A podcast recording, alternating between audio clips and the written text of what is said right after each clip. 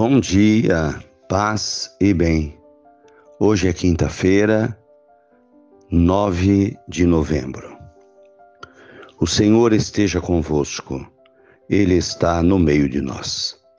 Evangelho de Jesus Cristo, segundo João.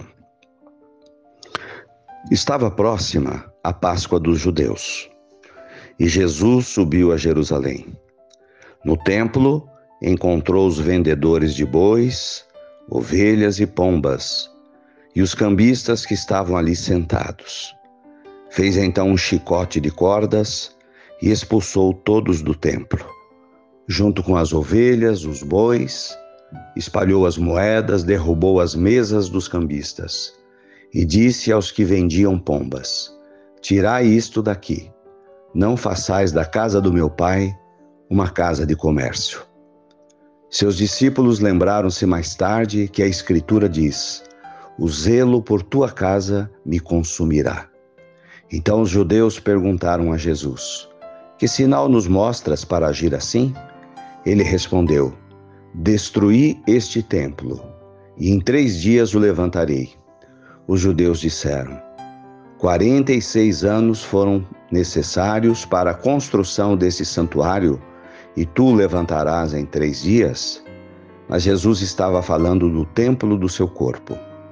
Quando Jesus ressuscitou, os discípulos lembraram-se de que ele tinha dito e acreditaram na Escritura e na palavra dele. Palavra da salvação. Glória a vós, Senhor. O texto do Evangelho de João nos apresenta uma orientação de Jesus a respeito do sagrado, o respeito ao sagrado, respeito à fé. E na época de Jesus havia a exploração da fé, onde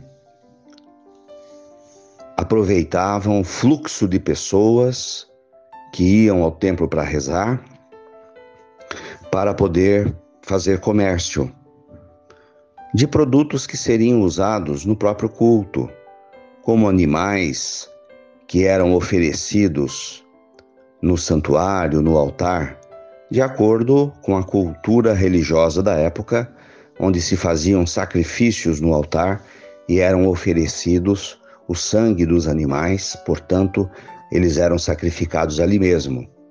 Então, os sacerdotes é, vendiam esses animais, bois, ovelhas, pombas, é, de acordo com o poder aquisitivo das famílias. E Jesus pegou uma cena daquela e ficou escandalizado, vendo que o templo, que deveria ser uma casa de oração, estava sendo usado como um local de comércio. E tomou uma atitude e expulsou aos vendedores do templo. Isso nos faz pensar na nossa responsabilidade enquanto igreja, enquanto comunidade, na nossa relação com o sagrado. Evidentemente que para que uma, uma comunidade funcione, um templo, uma igreja esteja aberta aos fiéis, ele precisa ser mantido pelos fiéis, com doações, com dízimos, etc. Mas esse é o limite. Um orçamento que possa cobrir as despesas.